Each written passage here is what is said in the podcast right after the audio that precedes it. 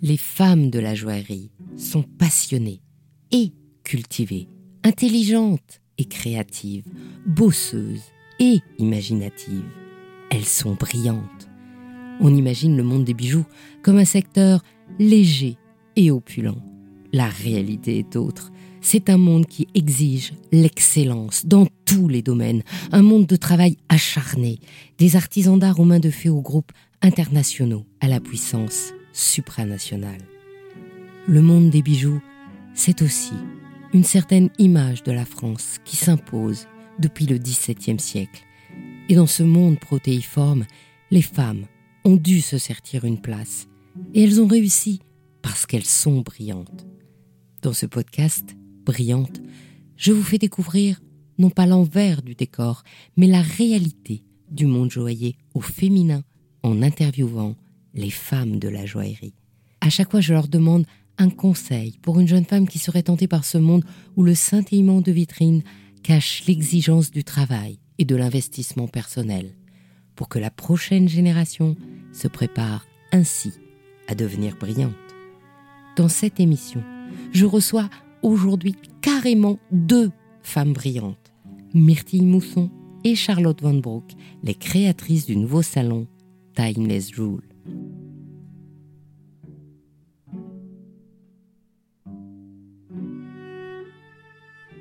Votre premier coup de cœur joyeux. Qui répond? Charlotte? Un très beau Toi et moi, diamant rubis. Euh, il se trouve qu'il était bien né puisqu'il était de la maison euh, Van Cleef Arpels, ça je l'ai su bien après. Et c'est vrai que j'ai en mémoire parfaitement la couleur de ce rubis. Et c'est un peu comme un exemple qui ne me quitte pas sur le, rubis idéal. J'avais 20 ans, voilà, je ne l'ai pas oublié. Alors moi j'avais 12 ans, ce n'était pas une bague extraordinaire, mais c'était juste ma première bague. Voilà, j'habitais à l'époque à Brazzaville en Afrique avec mes parents. Et ma mère a demandé à ma tante de ramener pour Noël cette bague qu'elle lui avait euh, commandée. Et donc ça a été ma première bague, un or jaune, toute fine et un tout petit saphir euh, au milieu. Et voilà, ça a été euh, pour moi ma première bague, mon premier contact avec la, la joaillerie. Et est-ce que ce premier émoi joaillier a décidé de votre avenir? Alors pour ma part, pas du tout, parce que j'avais 12 bah, ans, j'avais encore beaucoup de choses à vivre, mon collège, mon lycée, mes études, je suis passée par Moscou entre-temps, et puis finalement je me suis orientée vers la communication d'entreprise, la publicité, et j'ai travaillé dans le groupe euh, TBWA pendant quelques années. Ensuite j'ai fait une reconversion en audiovisuel, j'ai fait une formation à l'INA, l'Institut national de l'audiovisuel. Je rêvais d'être script ou assistante réalisatrice, assistante caméraman. Euh, voilà, ce métier m'attirait énormément. J'ai trouvé une, euh, une agence d'audiovisuel qui m'a prise pour deux ans, le temps d'un documentaire sur une danseuse étoile. Ensuite, ça a été bah, la rencontre avec mon, mon, mari et la demande en mariage. Et c'est là qu'il y a eu le, le déclic. Donc, quand même pas mal d'années après. C'était quoi ce déclic? Eh ben, c'était la non-bague. C'est-à-dire qu'il a fait sa demande sans bague. Et donc, je pense qu'il a improvisé sa demande, il ne l'a pas préparée parce que sinon il y aurait eu la bague. Mais il s'est dit que pour son anniversaire, c'était quand même euh, un beau moment pour euh, demander, euh, me demander en, en, mariage devant tous ses amis proches, pour être tous témoins. voilà. Et donc, je lui ai dit de ne pas s'inquiéter pour la bague, que bien évidemment, j'allais m'en occuper. et c'est là que j'ai découvert tout l'univers de la joaillerie, donc euh, Place Vendôme, euh, les marchands de diamants, les bijoux anciens. Euh, voilà, j'ai fait le tour de vraiment tout le monde et j'ai découvert toute la diversité qu'il pouvait y avoir en joaillerie. Et toi, Charlotte, alors? Eh bien, moi, je dirais que j'étais pas particulièrement prédisposée à aller vers le bijou, si ce n'est que j'avais deux grands-mères qui étaient élégantes et qui aimaient beaucoup euh, les bijoux, dont une, mes grands-mères, qui portait toujours un, très joli collier de perles et une très jolie broche je pense que le regard d'enfant déjà euh, aimait les, bijoux, ce qui brillait. Et puis après, j'ai fait des études euh, à l'école du Louvre. Mais comme c'était peut-être pas assez dynamique pour mon tempérament, j'ai eu envie tout de suite d'aller voir un peu du côté des, antiquaires. Et j'ai travaillé carré rive gauche hein, chez une antiquaire qui avait pour particularité de, présenter de l'argenterie 18e, donc ce qui est assez pointu, et puis des, pièces de haute joaillerie avec des signatures prestigieuses comme Suzanne Belperron, René Boivin, Boucheron, Van Cleef. C'était vraiment euh, une chance de démarrer dans un contexte aussi euh, prestigieux. Et son époux était marchand de pierre euh, rue Lafayette. Donc ce qui, était, ce qui présageait quand même quelque chose de sympathique.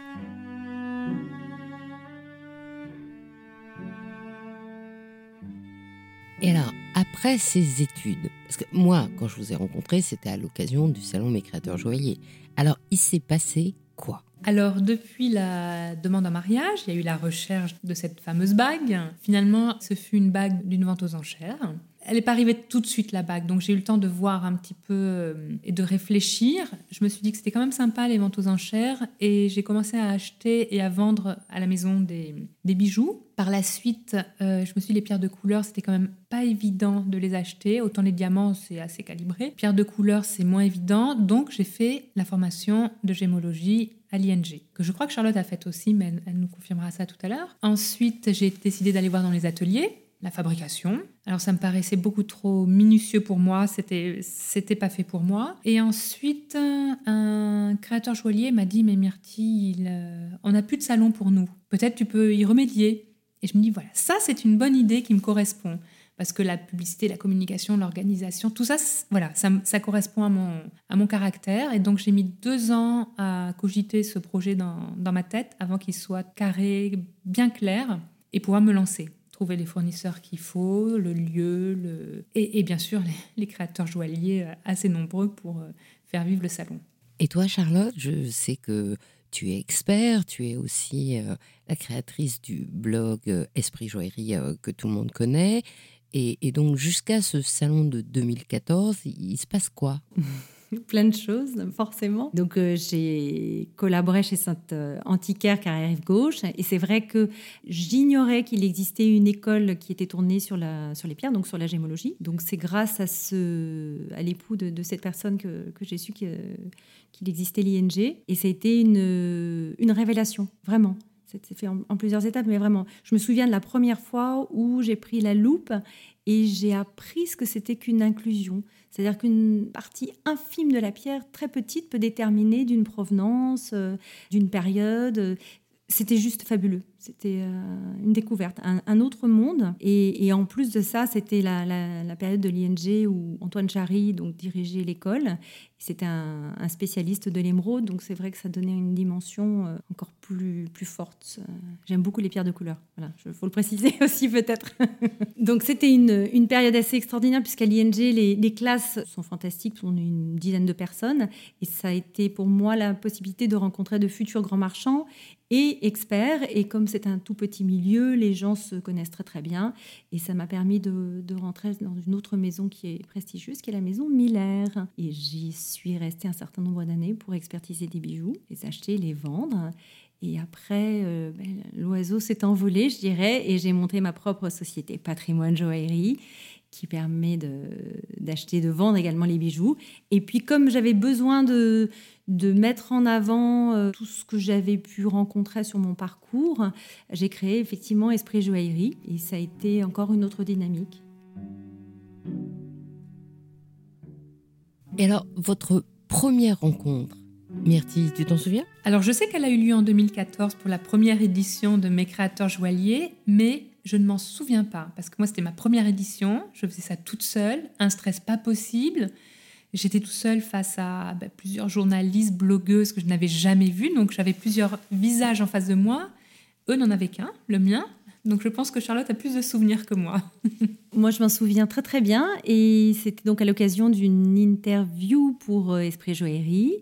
Et je voulais absolument découvrir euh, la femme qui se cachait derrière euh, l'organisation de, cet événement qui avait réussi à, fédérer euh, donc euh, ces créateurs joailliers. Et je me souviens donc être arrivée dans un endroit euh, très lumineux avec des tableaux d'artistes et je cherchais des pierres, je cherchais un lien. Et puis c'est vrai qu'elle s'est présentée, c'était formidable. Et puis tout d'un coup, elle m'a montré ses bébés, elle a ouvert une, une boîte de, pierres et il y avait sa, sa collection de gemmes. Et c'était très chouette. À l'occasion de cette première rencontre, est-ce que vous êtes dit, on va faire quelque chose ensemble? Non, pas à cette première rencontre. Non. Moi, je lançais mon salon. Euh, Charlotte s'était lancée peu de temps auparavant. On avait chacune nos bébés à développer. Ouais. C'était pas du tout. Non, je dirais que euh, c'était une admiration peut-être euh, inconsciente et, et réciproque sur, sur deux personnes qui mènent à aussi bien que possible des projets. Parce que parce que c'est ça, un projet, souvent les gens regardent avec bah, le résultat, mais ne pensent pas aux étapes. Et, et je pense que c'est ça. On n'y a pas pensé tout de suite, ça c'est sûr. mais- Oui, il y a eu, il y a eu admiration et euh, suivi d'une belle amitié qui s'est développée au fur et à mesure des éditions de mes créateurs joailliers. Alors moi, je me souviens euh, que sur le salon, alors par contre, je me souviens plus la date, 2016-2017, hein, euh, sur ton salon Myrtille, c'était déjà Charlotte qui avait amené du bijou ancien puisque elle avait proposé des bijoux de Jean Vendôme. Et donc quelque part, c'était la première introduction du bijou ancien au milieu des créateurs. Exactement, c'était 2017, donc c'était la dernière édition. Donc on s'est rencontrés à la première édition et on a collaboré à la dernière édition de mes créateurs joailliers, donc 2017. Effectivement, Charlotte a organisé une exposition de Jean Vendôme. C'était pour moi important puisque c'est l'année où est décédé euh, Jean Vendôme. Et c'est vrai que c'était une façon quelque part de, lui faire un, hommage et, de montrer au plus grand nombre les œuvres de, de Jean Vendôme qui sont juste euh, exceptionnelles par leur euh, sensibilité et l'esprit novateur qu'il a pu à chaque fois mettre dans ses créations. C'était un beau moment, un très beau moment.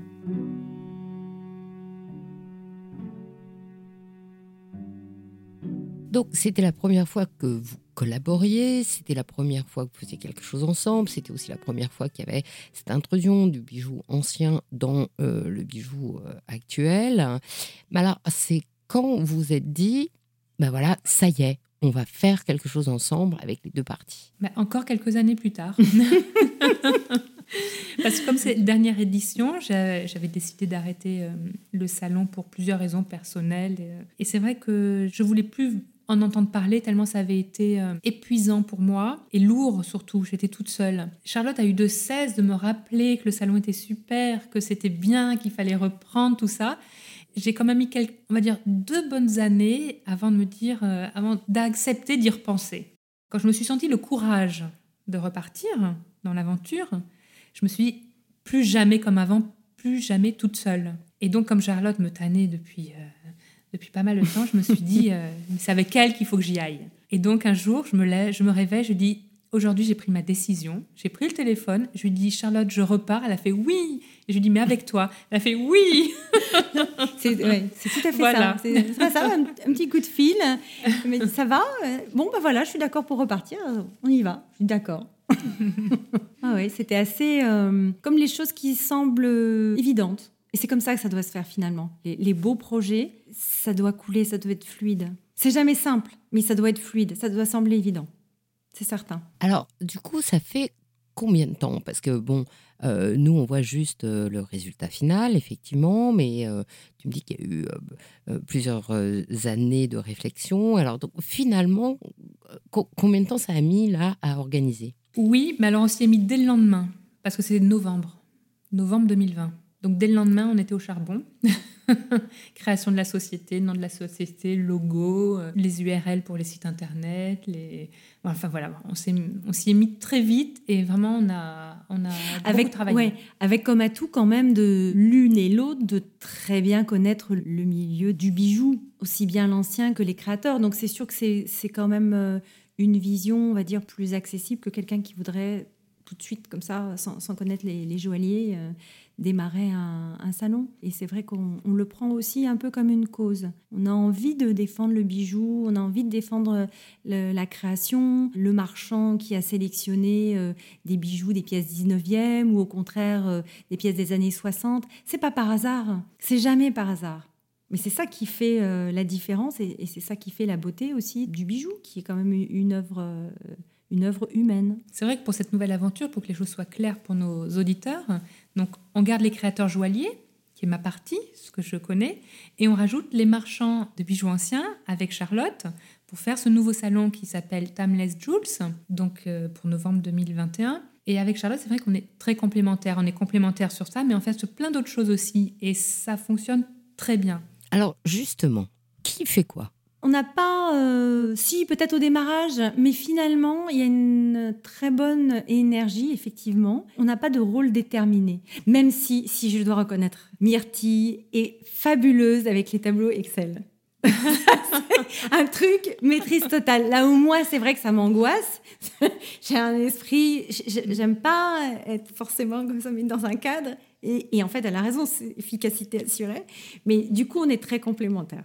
Vraiment. Mais il y a plein d'autres, euh, plein d'autres aspects, bien entendu. Alors, ce qu'on peut dire sur les grands thèmes, euh, moi, je vais plutôt gérer l'organisation technique du salon, euh, la partie commercialisation créateur joaillier. Charlotte va plutôt s'occuper pour la commercialisation des marchands de bijoux anciens. Elle s'occupe des partenariats. Et après, dans les choses plus petites, ça, ça se fait au fur et à mesure ça se fait naturellement. On se dit pas, tu prends, je prends. Non, en fait, ça se fait naturellement, sans qu'on ait besoin. Et de toute façon, on s'appelle tous les jours, je ne sais combien de fois. On demande la vie, je fais comme si, je fais comme ça, ça te va. Et en fait, c'est hyper fluide. Je crois que mon mari va finir par être jaloux de Charlotte. Comment je l'ai au téléphone.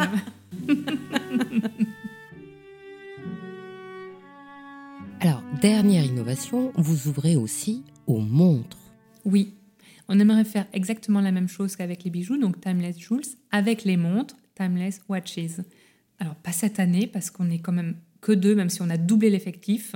On reste que deux, et tout ça est déjà bien lourd. Donc, effectivement, les montres arriveront par la suite. Sur l'idée donc de Myrti qui souhaitait effectivement euh, faire quelque chose euh, sur les montres, ce qui est une bonne idée puisque la montre est en elle-même en soi un, bijou. Et c'est vrai qu'on souhaiterait explorer une, facette qui n'a pas encore été suffisamment développée des montres mais il y a beaucoup de belles choses à, présenter sur les, sur les montres, c'est certain. C'est vrai que tu aimes beaucoup les, les, montres de femmes, avec des pierres dures. Exactement. Et c'est vrai que euh, souvent, c'est un milieu très masculin. C'est vrai, c'est vrai. C'est-à-dire que, bon, alors, on va développer un petit peu plus. C'est vrai que le, le milieu des, des, montres est le pendant du bijou pour les femmes. Voilà, on, on va présenter ça comme, comme ça.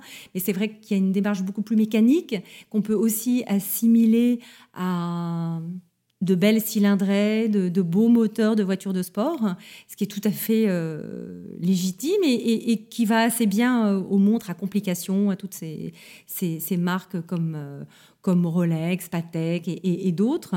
Et c'est vrai que ce que j'aimerais mettre un petit peu plus en avant, ce sont les, les créateurs qui ont utilisé bah, des pierres dures, comme souvent dans les années 60, et comme pour ne pas le citer, Andrew Grima qui a fait des montres moi, je suis euh, en totale admiration, où le verre de montre, euh, qui souvent est un, saphir synthétique, se trouve être une tourmaline ou parfois même exceptionnellement de, de l'émeraude, de l'aigle marine. c'est une œuvre d'art, vraiment, comme, comme si la montre avait été sculptée. On, part, on s'écarte bien sûr de la mécanique horlogère, même si les mouvements, euh, pour la plupart, ont été faits euh, par des, de bons horlogers comme Omega, entre autres.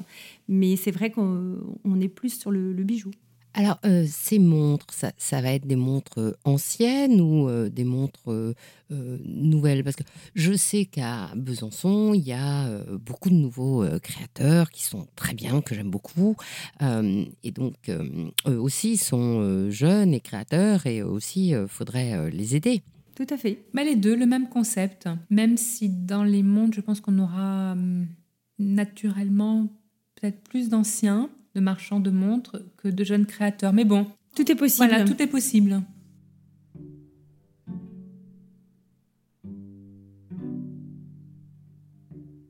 Donc, si on reprend les dates, le salon, c'est... Alors, le salon, là, c'est plus précis. C'est du 26 au 29 novembre 2021. 4 places Saint-Germain-des-Prés à Paris, dans le 6e arrondissement, dans ce magnifique hôtel particulier.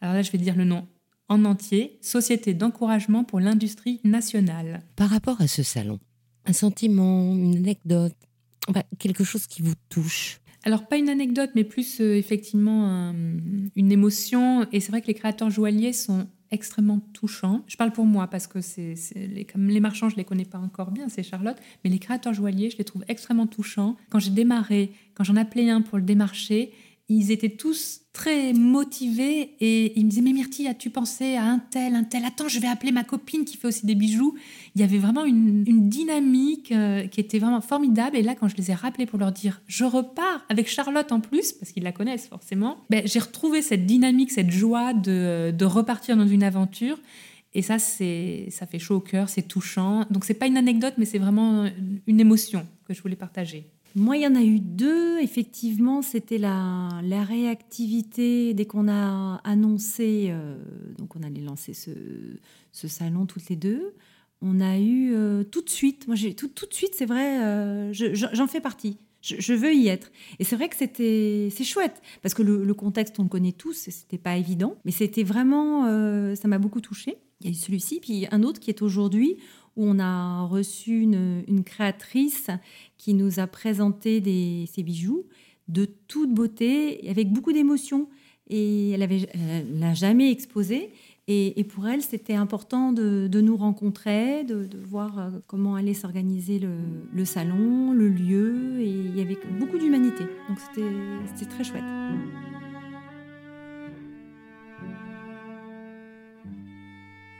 Alors, ce salon, vous l'avez dit, c'est une manière de mettre en lumière la joaillerie française, c'est une manière de célébrer tous ces euh, artisans qui ont de l'or dans les mains. Et je sais que vous avez aussi organisé à l'intérieur du salon euh, plusieurs choses. Donc, je crois qu'il y a un prix.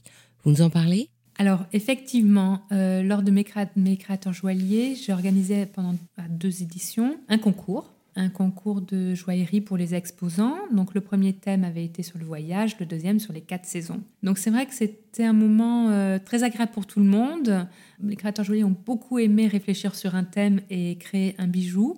Donc j'ai pensé que c'était bien de continuer cette idée de concours. Et avec Charlotte, on a voulu le personnaliser et lui donner un nom cette fois, chose que je n'avais pas fait euh, par le passé. Donc notre concours va s'appeler le prix L'alchimiste. Donc pour l'instant, il est réservé aux exposants du salon. Le thème de cette première édition, c'est hors du temps, hors OR, hors du temps, pour bien faire comprendre euh, aux gens qu'on est vraiment dans l'intemporel, bijoux ancien, bijoux créateur. Le nom du salon, Timeless Jewels, bijoux intemporel. Ce concours qui démarre pour les exposants du salon a, on l'espère, vocation à devenir à, terme national et que ce soit un concours vraiment pour tout le monde. C'est ça. On l'aimerait, on l'imagine un peu comme un, comme un prix littéraire qui s'adresse euh, à tous, au plus grand nombre, aux lecteurs euh, assidus comme à ceux qui achètent euh, un ou deux livres comme ça par curiosité. C'est ça l'idée, puisque, encore une fois, nous sommes en France la France, c'est la place Vendôme, c'est toute l'histoire de la joaillerie française, tout ce qu'il y a de, plus beau. Et il n'y a pas, à l'heure actuelle, de, prix qui reconnaît, qui remercie ses créateurs, qui légitime euh, les marchands de, bijoux anciens pour leur savoir, leur connaissance. Et c'est aussi la, façon de faire profiter euh, aux futures générations tout ce qui est euh, connaissance humaine sur le bijou. Et donc, pour ce concours, vous avez rassemblé euh, beaucoup de gens très connus du bijou, euh, un, très beau jury quand même. On est très fiers de notre jury, c'est vrai. On est très fiers de nos exposants. Et encore une fois, c'est aussi un, beau moment puisqu'ils ont accepté euh, tout de suite, tous. Nous en avons parlé tout d'abord à Brigitte Perry-Evenot, qui est une amie et qui était absolument enthousiasmée par l'idée et qui a, tenu euh, à nous accompagner activement et donc à, constituer avec nous le, jury. Pour le rappeler, euh, Brigitte Perry-Evenot a, dirigé pendant de longues années l'atelier Perry, qui a collaboré donc avec les plus grandes maisons de la place Vendôme, entre autres puisqu'elle a travaillé avec Van Cleef et Arpels, Boucheron, Harry Winston, Bulgari et, d'autres, donc en, proposant des, bijoux absolument euh, fabuleux. Euh, nous avons la chance aussi d'avoir euh, Lydia Courteil, qui est une créatrice qu'on ne présente plus, qui a une imagination absolument fantastique et, beaucoup d'humour. Donc, la première que vous avez mis dans la confidence, c'est Brigitte Evenot. Ensuite, il y a eu Lydia Courteil. Et, mais je crois qu'il y a encore beaucoup euh, d'amoureux du bijou et on les retrouve euh, sur Instagram. Tout à fait. Alors l'Instagram, c'est Prix l'alchimiste, Prix l'alchimiste. Nous sommes actuellement à 11 membres du jury. Il est possible qu'il arrive encore une ou deux personnes, euh, mais pour l'instant, nous sommes à 11.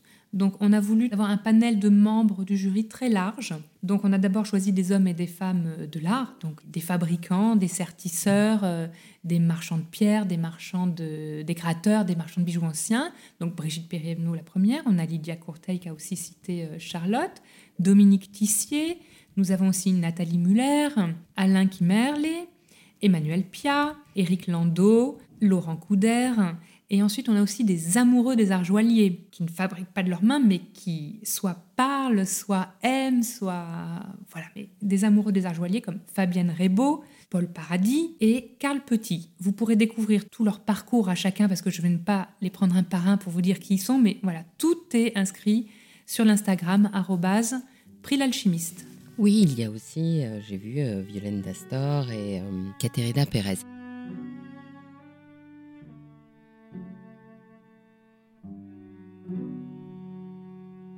Alors, la dernière question, une question gimmick, une question que je pose à tout le monde.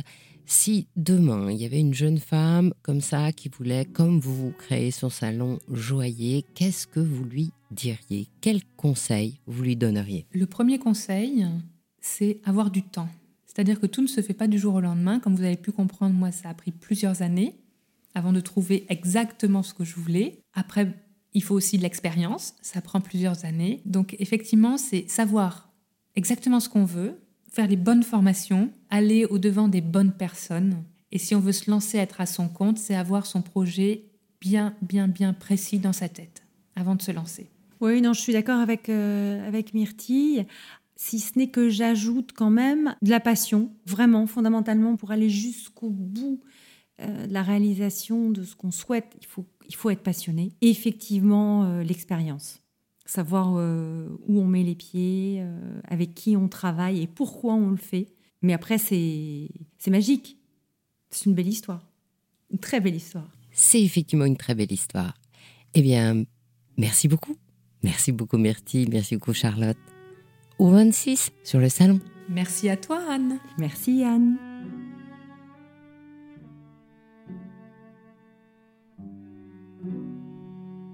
Merci d'avoir écouté Brillante. Je vous invite à me faire part de vos commentaires, de vos réactions, de vos envies ou de vos questions pour Myrtille Mousson et Charlotte Van Broek sur les réseaux sociaux d'Il était une fois les bijoux. Et de nous retrouver lors de ce salon, le 26 novembre à la Maison de l'Industrie. Je suis Anne Desmarais de Jotan et je donne une voix aux bijoux chaque dimanche en alternant sur un de mes trois podcasts. Dimanche prochain, je vous retrouve sur le podcast Le bijou comme un bisou pour découvrir un bijou oublié, la chaîne d'huissier. Pour ne manquer aucun de nos rendez-vous du dimanche autour du bijou, abonnez-vous à chacun de ces trois podcasts sur votre plateforme d'écoute préférée et partagez sur les réseaux sociaux. Si vous êtes sur Apple Podcast ou YouTube, encouragez-moi en mettant des commentaires. C'est ce qui permet de référencer les podcasts. Et si vous aussi vous avez envie de créer votre podcast luxe joaillerie ou d'hoster votre maison dans mes podcasts natifs, contactez-moi. Je vous souhaite une semaine brillante. À dimanche prochain et en attendant, soyez brillante.